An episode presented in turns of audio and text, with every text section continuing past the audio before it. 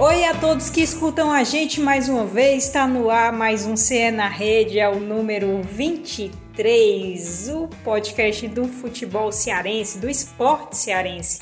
Hoje a gente volta para o futebol, especialmente para o Ceará. Teremos aqui é, duas grandes entrevistas. Primeiro do Guto Ferreira, que é técnico do Ceará, ainda não foi apresentado devido ao coronavírus mas é o novo técnico do Ceará e com o presidente do Ceará, o Robinson de Castro, tudo para saber como é que tá o clube nessa pandemia do novo coronavírus. Mais uma vez eu, Thaís Jorge, aqui do Globoesporte.com, estarei com Beatriz Carvalho, repórter do Globoesporte.com, e André Almeida, que é repórter do Sistema Verdes Mares, comentarista aí da TV Verdes Mares. Olá, Thaís. Olá, Bia. Prazer estar aqui com vocês mais uma vez. Um abraço também a todos os ouvintes que estão acompanhando esse CEA na rede.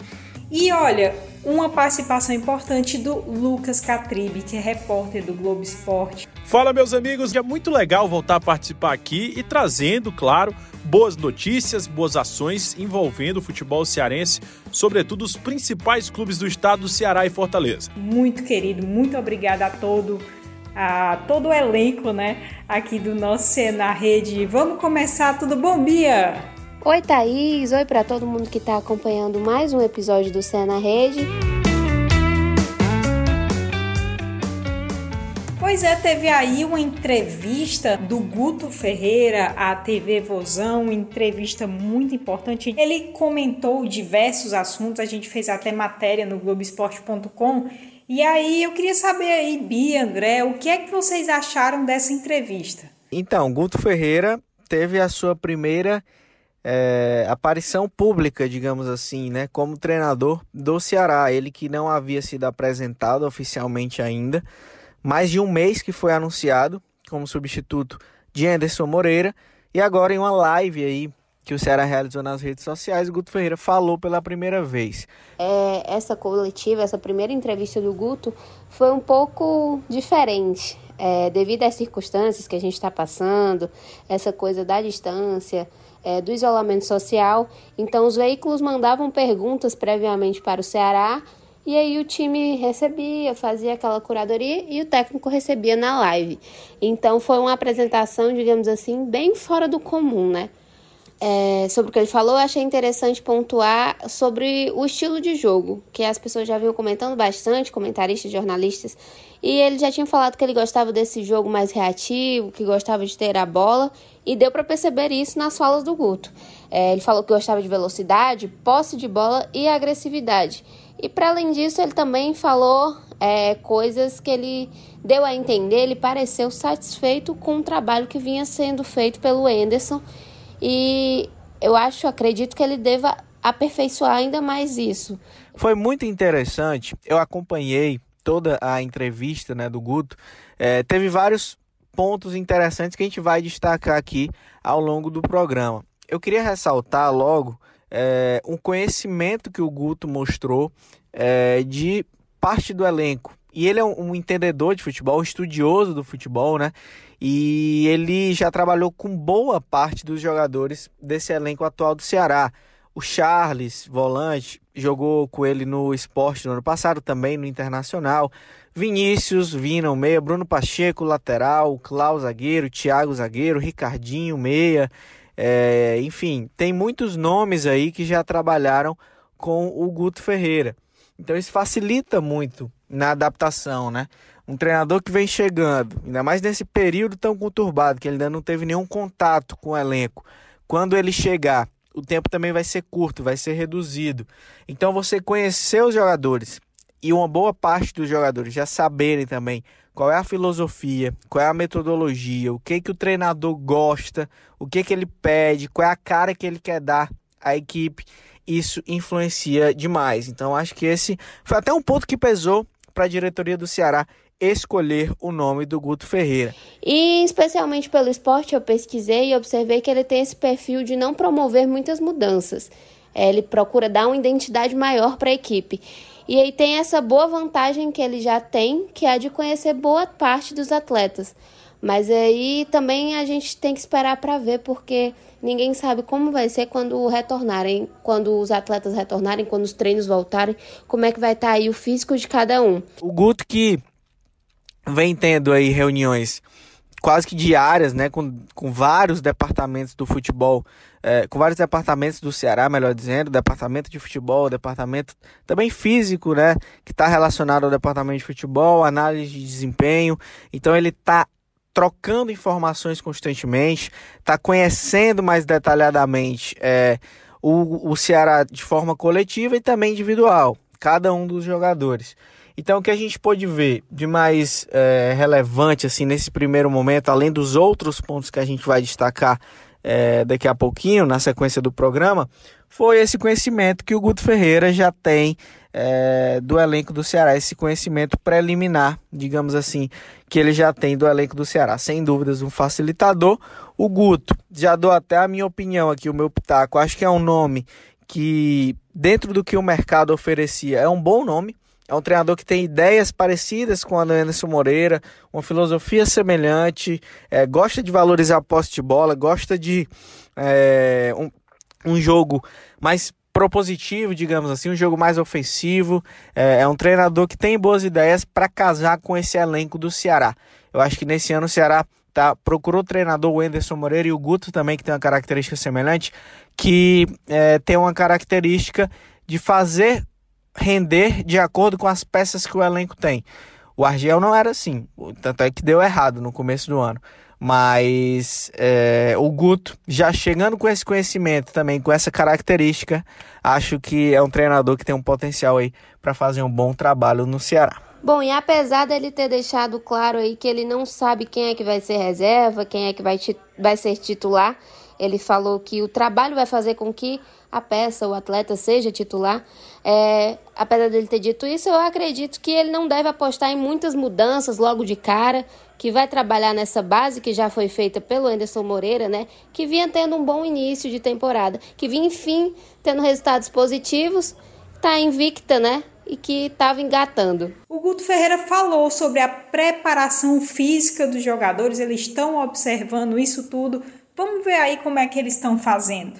Que a gente é, tem assistido, tem é, é, observado, inclusive hoje pela manhã eu estava assistindo também alguns jogos, né? E a gente assiste uma vez, assiste duas vezes, para que a gente tenha uma, uma ideia bastante clara, né? Quanto mais você assiste, mais ideia você tem a respeito da equipe, você consegue observar mais detalhes, né? É, o departamento de fisiologia e preparação física já desde a nossa nosso acerto fez contato com o professor Valdir Nogueira Júnior, que é o Juninho, o preparador físico que nos acompanha, e já vem debatendo todo o projeto de, de manutenção é, é, das condições físicas dos jogadores que estão em casa. Existe um projeto bastante interessante dentro das possibilidades é, que é estar em casa e poder é, treinar de alguma maneira foi passada uma planificação de trabalho que é, vem sendo monitorada por vídeos. Os jogadores treinam e, e filmam os treinamentos e enviam os treinamentos é, para os preparadores e para o fisiologista, e através é, dessas filmagens e de questionários que eles respondem, existe um controle desse treinamento. Logicamente, esse treinamento não vai fazer com que eles cresçam, que eles ganhem condicionamento, é, é mais para permitir que eles não percam, porque é meramente impossível é, é, você treinar em casa e, e, ter uma manutenção real das condições do trabalho de campo. O trabalho de campo é um trabalho muito mais completo. Né? Então, Sim. é a busca, porque quanto menos eles perderem, mais próximos eles vão estar é, é, de quando retornar chegar à condição que eles estavam na parada. E a gente faz reuniões semanais, é, onde a gente discute o que cada um está fazendo, é, como é que está o retorno dos jogadores, o que eles estão sentindo, é, é, é o que, que a gente pode acrescentar no trabalho, o que, que já está sendo possível, enfim, é, um planeamento vai se qualificando semana a semana dentro daquilo que é, é, eles estão fazendo e que é possível se fazer. Ele também falou sobre a parte técnica. Vamos escutar?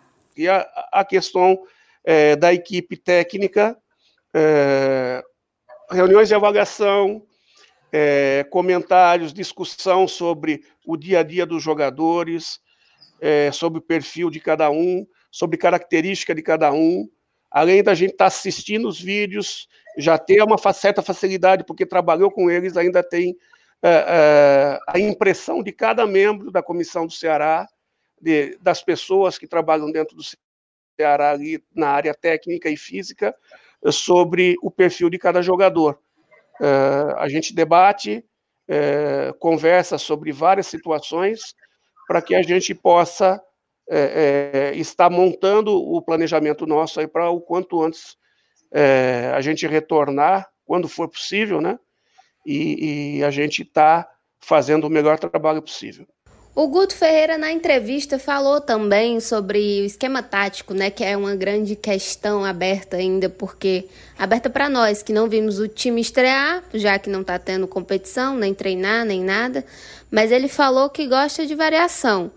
É, já, assim, acredito que ele, como eu falei anteriormente, deva apostar em um time com identidade, talvez fortalecer o trabalho que vinha sendo feito pelo Enderson, e o Enderson tinha essa, essa característica de não trocar muitas peças. Era uma coisa que a gente falava, inclusive, na outra passagem dele pelo Ceará, que ele não promovia tantas trocas assim, e ele gostava de apostar naquelas.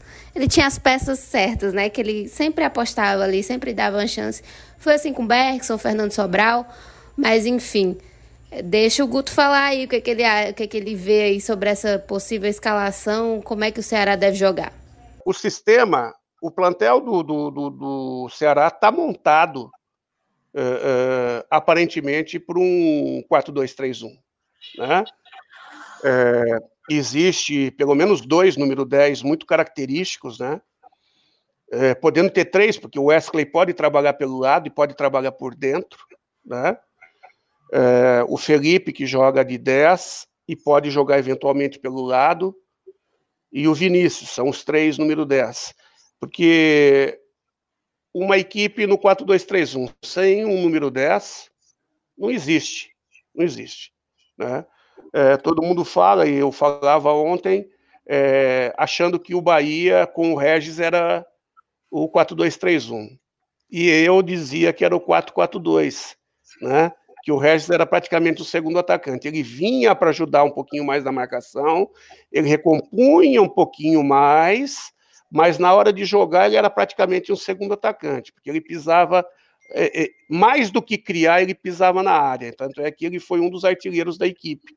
A busca inicial é, é da sequência dentro desse 4-2-3-1, mas criar também alguns, é, é, algumas ferramentas, né, alguns modelos que em algum momento da partida a gente possa mudar e surpreender os nossos adversários, né? Às vezes você muda uma peça ou mesmo sem mudar a peça, você muda o sistema é, dentro da própria partida, é, muda o modelo de marcação, é, muda o modelo de ataque ali com o deslocamento de um jogador um pouco mais para dentro, um pouco mais para fora, e você começa a ter vantagens dentro do jogo. O mais importante até do que o sistema são os conceitos de jogo. Pois é, pessoal, é isso aí. Além de Guto Ferreira, tem outras novidades também para a gente falar sobre o Ceará. A bola tá parada, mas o Ceará tem se movimentado em outros aspectos aí. Que aspectos são esses? Primeiro, em relação ao coronavírus, né? Acho que é, essa é a pauta, é o assunto que predomina em todos os debates, em todos os, os campos aí, político, econômico, social esportivamente não poderia ser diferente. Então, no caso do Ceará, o clube tem se preocupado também, né, com medidas em relação à doença.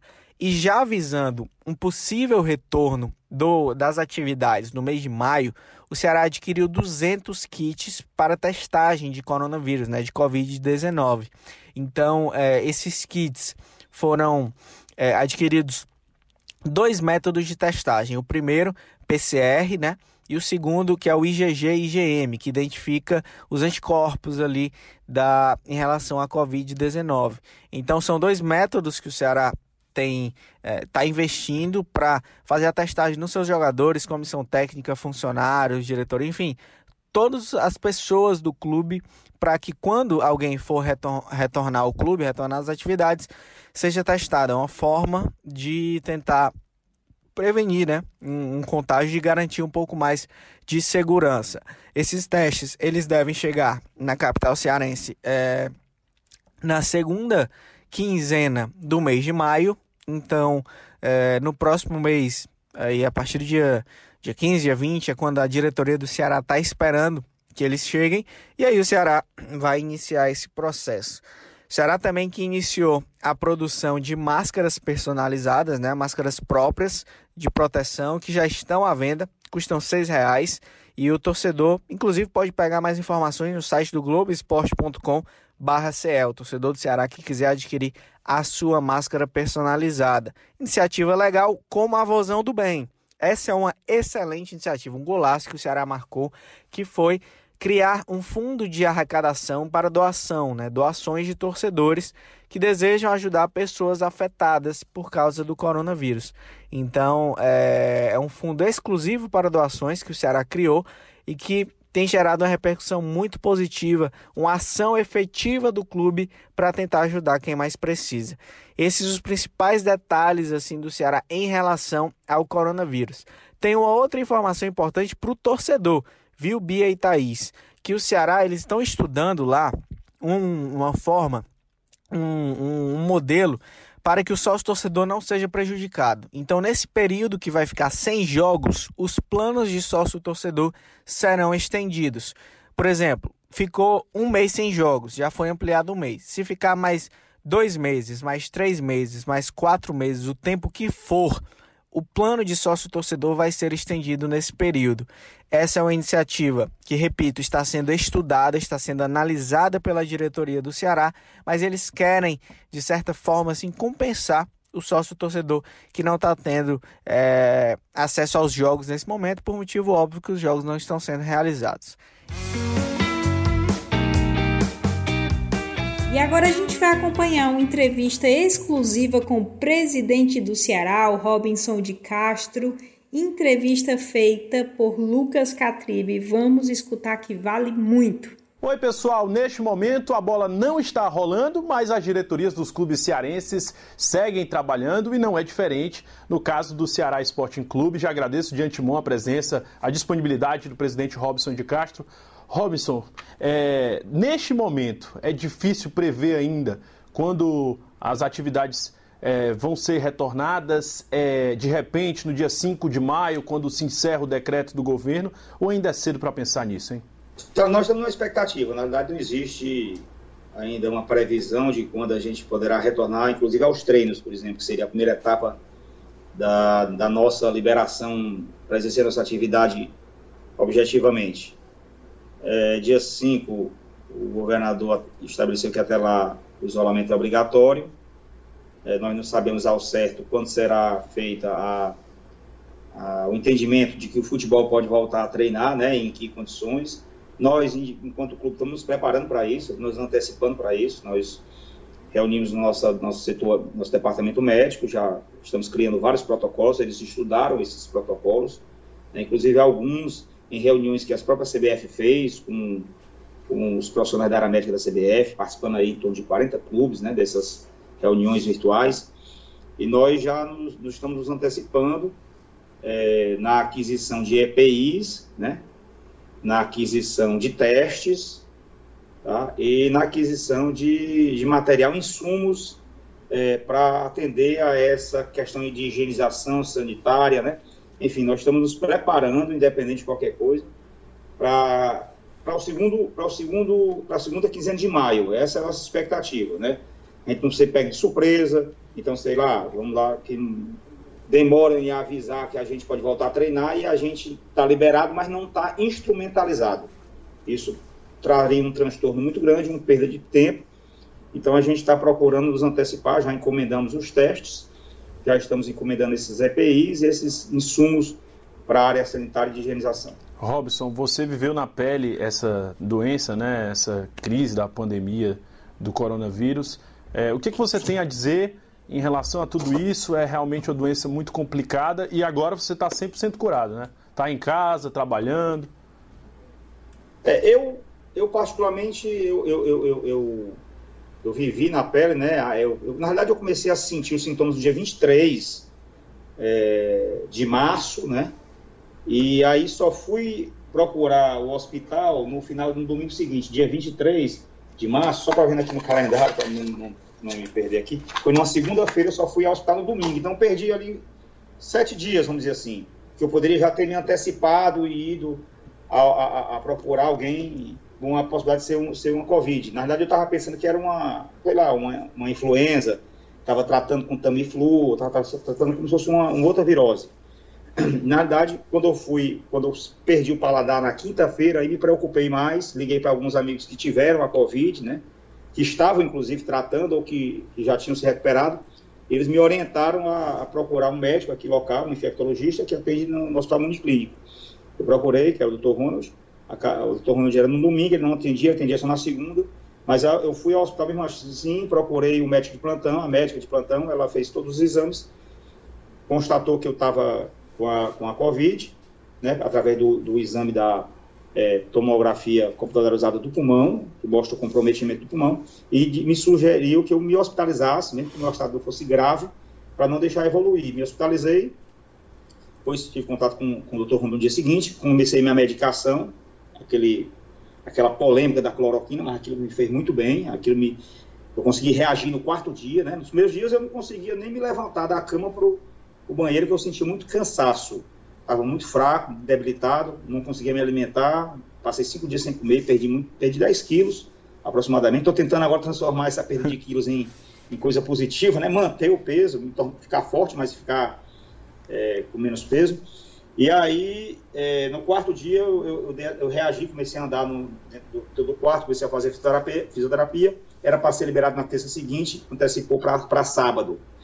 Então, é o que, que, eu, que eu sugiro às pessoas, assim, eu acho que a doença, ela, ela, ela tem como você é, resolver se você agir rápido, tá? não deixar comprometer muito o pulmão.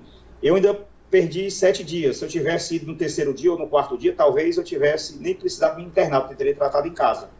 Então, esse é o conselho que eu dou para as pessoas, né? E as pessoas que vão ao hospital, que o hospital manda voltar, é, peçam para ficar, peçam para se internar, porque eu já vi também algumas, algumas pessoas que não conseguiram é, sobreviver porque foram ao hospital, o hospital mandou voltar duas, três vezes, quando a pessoa foi internada já era na UTI, já com uma situação bem mais difícil de reverter. Falando especificamente do Ceará Sporting Clube das últimas temporadas, né, o Ceará registrou superávit novamente, né? É, pouco mais de 6 milhões no ano passado, 2019 no balanço de vocês, o quanto é importante esse superávit e, de fato, todo ano, né? Acho que são cinco anos com esse superávit seguido, hein, Robson? É, o Ceará, o Ceará conseguimos aí um superávit, como você colocou, né, de quase 6 milhões de reais. Na realidade, isso é muito importante porque mostra, mostra que o clube está saudável, né? que o clube está é, equilibrado financeiramente, economicamente, e ele tem uma política é, de gestão fiscal é, adequada. Já é o quinto ano. Todos os anos que eu tive à frente do Ceará, nós conseguimos obter esse, esse, esse superávit. E o mais importante, nós temos um patrimônio líquido positivo. Isso aí, para o leigo, é mais ou menos o seguinte: se eu liquidar todas o meu ativo, eu consigo pagar todas as minhas dívidas e ainda vai ter sobras. Tá? Então, nós temos hoje o, o nível de endividamento menor da história do clube, 0,7. Quando eu cheguei no clube, estava com 7. Né? Aí nós tiramos, botamos um zero na frente e uma vírgula. Significa que o Ceará tem um real para cada, cada sete centavos de dívida. Então é, é, um, é um time, é um clube, é uma organização que tem liquidez, que tem acreditação, credibilidade do mercado, que tem capacidade de, de, de atrair investimento, de, de, ter capital terceiro, financiamento, empréstimos. Então, o clube se mostra sadio. E, e eu orgulho muito grande, porque se você for fazer uma análise no, a nível nacional, né, na Série A, por exemplo, devem ter aí oito clubes aproximadamente que têm patrimônio positivo. Os demais são todos com patrimônio virado.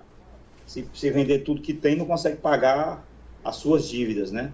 Então, a gente tem essa, essa, essa força, eu acho que isso aí foi uma, uma coisa extremamente positiva, que nos dá, assim, uma, um caminho é, que nós temos que nós estamos trilhando que sem dúvida nenhuma é, cada vez mais investir agora no futebol né para a gente conseguir também dentro de campo é, dar saltos. E aí dando saltos a gente vai ter condição de concorrer com os grandes justamente por esse esforço que está sendo feito agora. Eu acho que é difícil resumir assim, né? Mas dá para fazer uma avaliação resumida do que foi o ano até agora.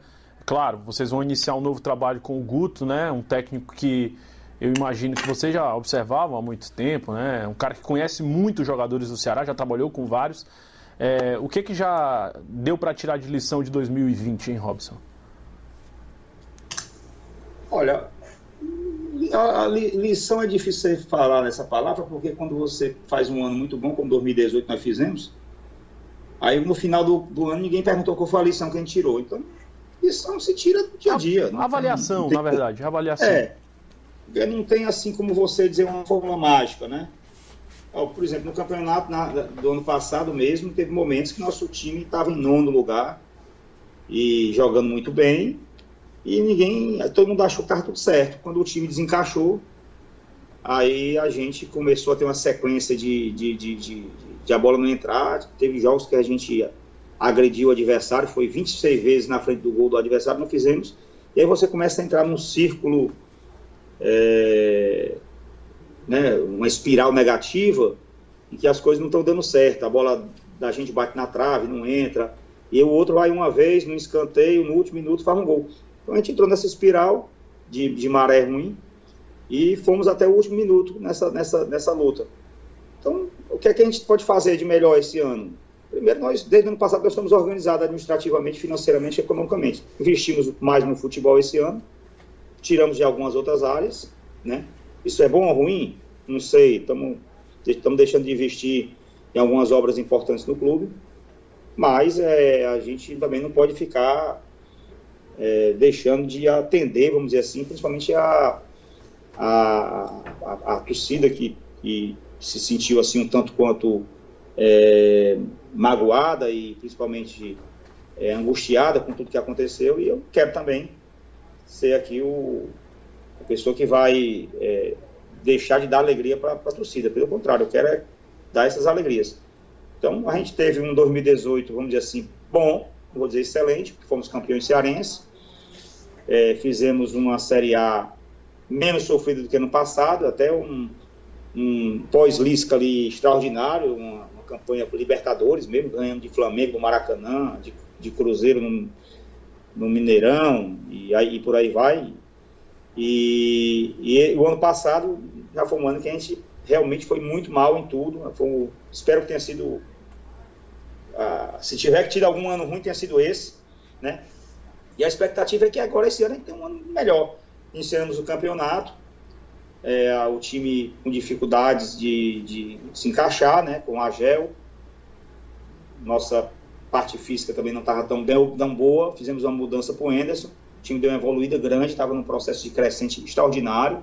Estamos invictos, que é algo importante, né? Não fomos batidos por ninguém durante o campo de competição. Perdemos alguns pontos para times inferiores a gente, né, pelo modelo de jogo que o AG usava.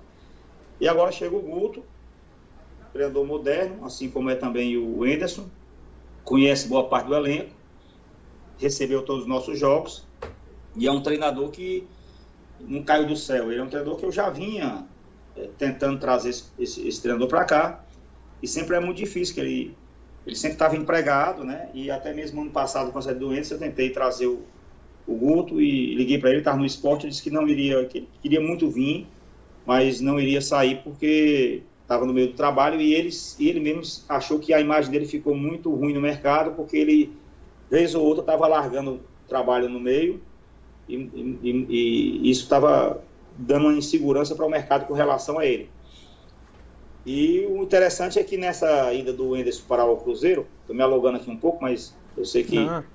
eles gostam de informação. Nessa ida para o Cruzeiro, o Guto também estava na, na lista lá, né? Existiam conselheiros que queriam conselheiros que queriam o Guto, que eles queriam o Enderson. Né? E tinha uma pessoa que me ligava, que era ligado ao Guto, dizia, não foi ele, mas uhum. alguém ligava muito próximo dele e dizia assim, olha, o Guto está torcendo lá que eles escolham o Enderson para poder ele ir para o Ceará, porque ele quer ir para o Ceará, ele não quer ir para o Cruzeiro, não. E se o Enderson for para o Cruzeiro, ele já está colocando aqui o nome dele para o Ceará. Tanto é que você viu que na hora que o Enderson acertou com o Cruzeiro, meia hora depois o Guto estava acertado com o Ceará. Por quê? Porque já existia tanto o interesse do Guto, ele já estava se preparando para vir para o Ceará, como o nosso também.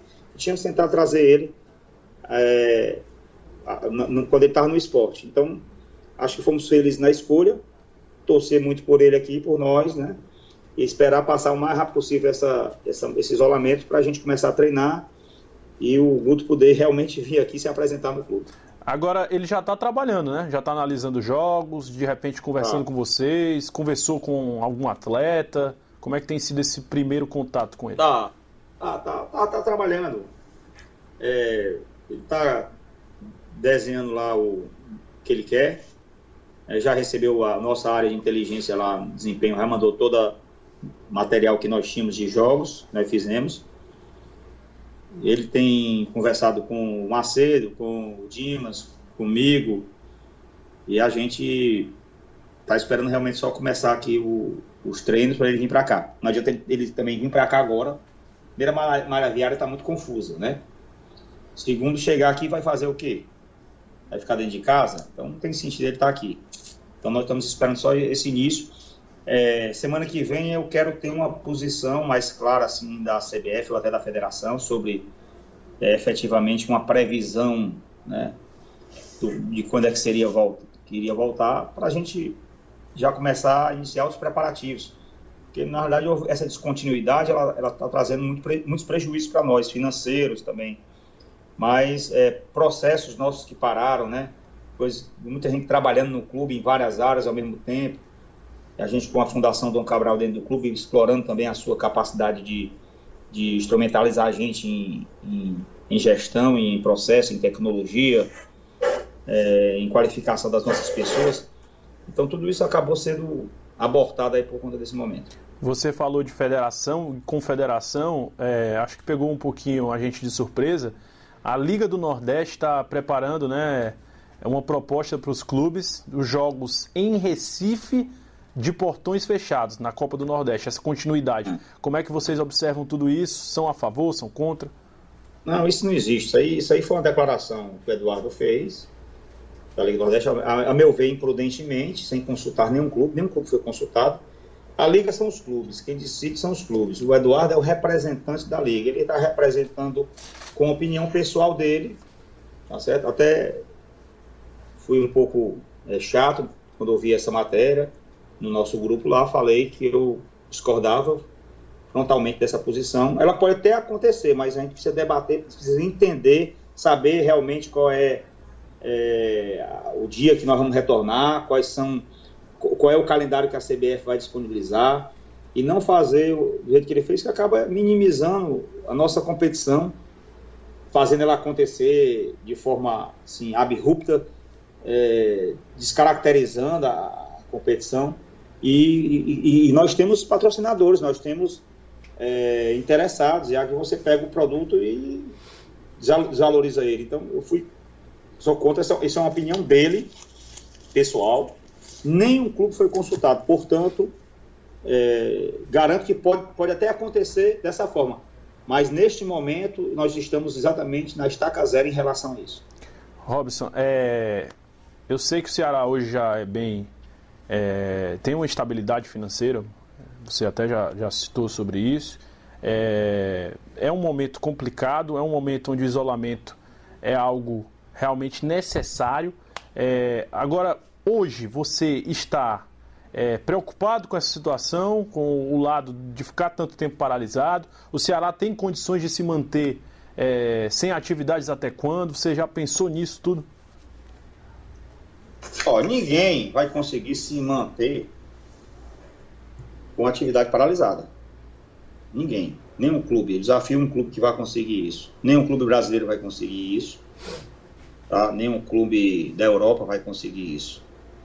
Porque os valores que, em que o futebol é, é, está inserido são astronômicos. Né? Os salários são fora da, da realidade social, principalmente do nosso país.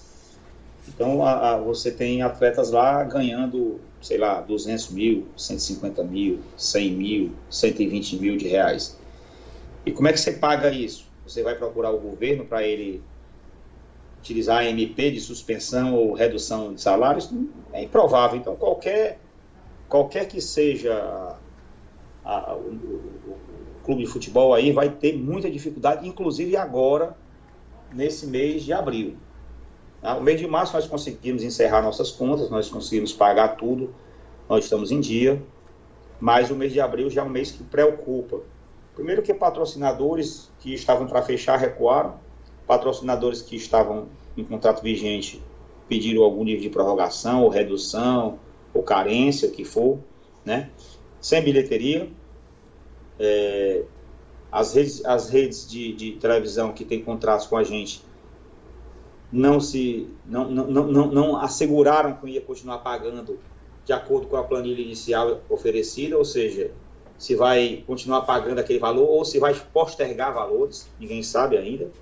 Está um pouco incerto isso aí. O que tem, o que, a única receita certa que nós temos hoje aqui é do nosso sócio torcedor. Que nós estamos com a nossa inadimplência hoje é de 1%, quase nada. A gente está com 22 mil sócios, fizemos um programa, um programa na hora certa, conseguimos chegar a esse nível, estamos tentando manter um relacionamento muito próximo com esse torcedor, já fizemos para ele alguns benefícios por conta dessa paralisação, né? Iríamos chegar a 40 mil sócios, essa era a projeção que a gente tinha dentro do, do novo programa. Em três meses a gente estaria com 40 mil sócios. Infelizmente não vamos conseguir adquirir novos sócios. Nosso objetivo agora é reter os atuais sócios, né? Enfim, essa aí é a receita mais, mais certa que nós estamos tendo nesse momento, é a única que está garantida. Enfim, então não, não tem, não vai ter aqui ninguém que vai conseguir é, passar esse mês, diria para você, sem, sem recorrer a capital de terceiro.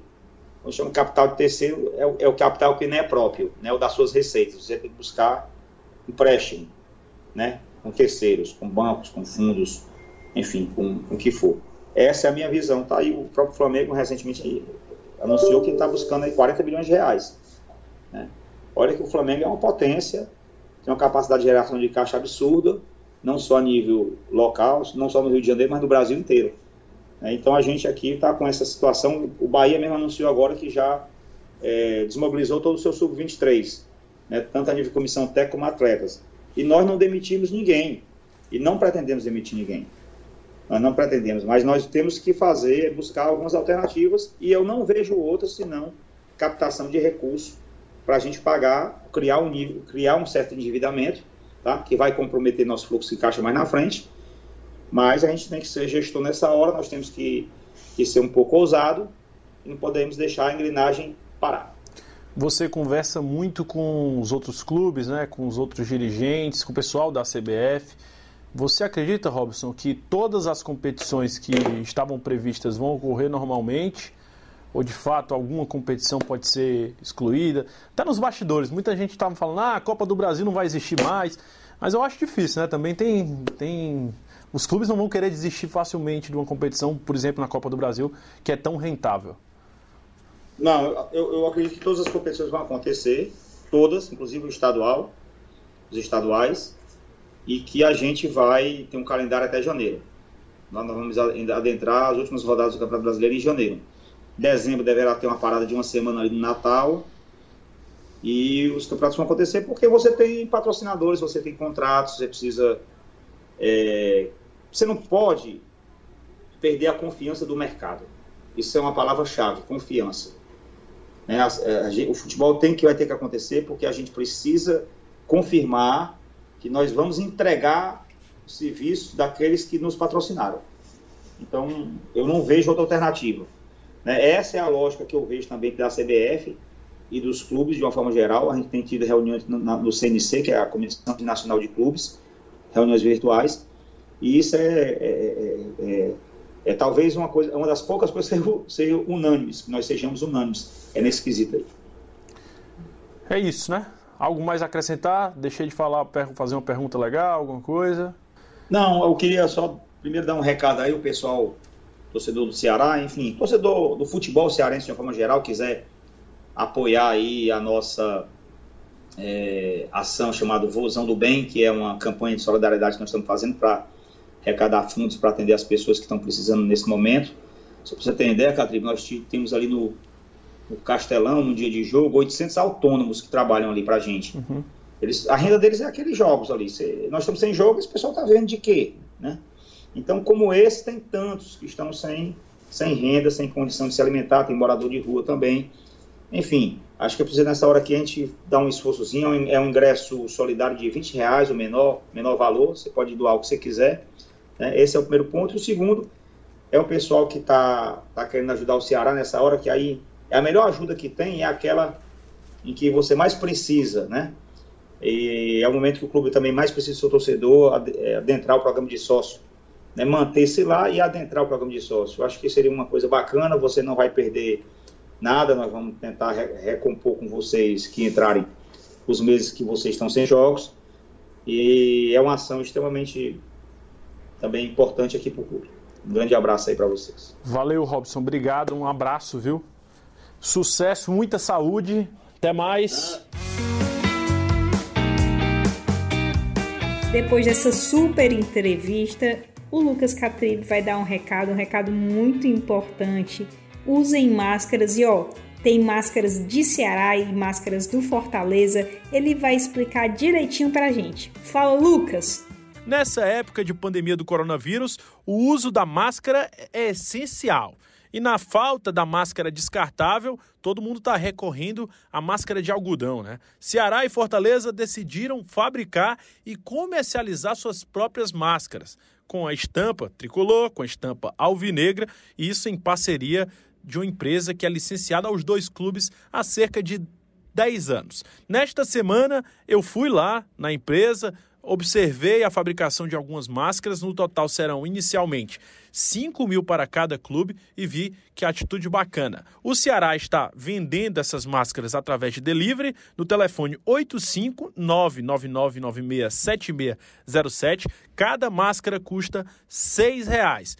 Duas mil máscaras serão doadas ao Hospital Filantrópico Sopai e o restante da renda adquirida o Ceará vai utilizar para melhorias desse próprio hospital. Já o Fortaleza está vendendo sua máscara a R$ 5,00 na própria empresa, lá na rua Nogueira Acioli 1131, e toda a renda será destinada à rede de proteção de funcionários do clube. Nesse momento de dificuldade financeira, o clube está tentando manter todos os funcionários para que não haja demissão e a sequência de todo o trabalho que o Fortaleza vem realizando. Um grande abraço, meus amigos, e uma ótima atitude que os dois clubes têm tomado neste período tão difícil para todo mundo. Valeu! Muito obrigada ao Catribe, muito obrigada a Beatriz também, ao André Almeida, a todo mundo que colaborou com esse episódio que está maravilhoso. É, são as notícias do Ceará no meio dessa pandemia. No próximo programa a gente vai trazer as notícias do Fortaleza. Queria agradecer a todo mundo que escuta o CE na rede também, é muito importante para a gente. Se quiser deixar um feedback, vai lá nas nossas redes sociais. A gente super é, adora essa troca né, de, de é, informações com vocês, opiniões, enfim é, troca até de pauta também. Enfim, muito obrigada a todos. Esse podcast tem edição de áudio de Davi César, é, coordenação de Rafael Barros e a gerência de André Amaral. Muito obrigada e vamos em frente, galera!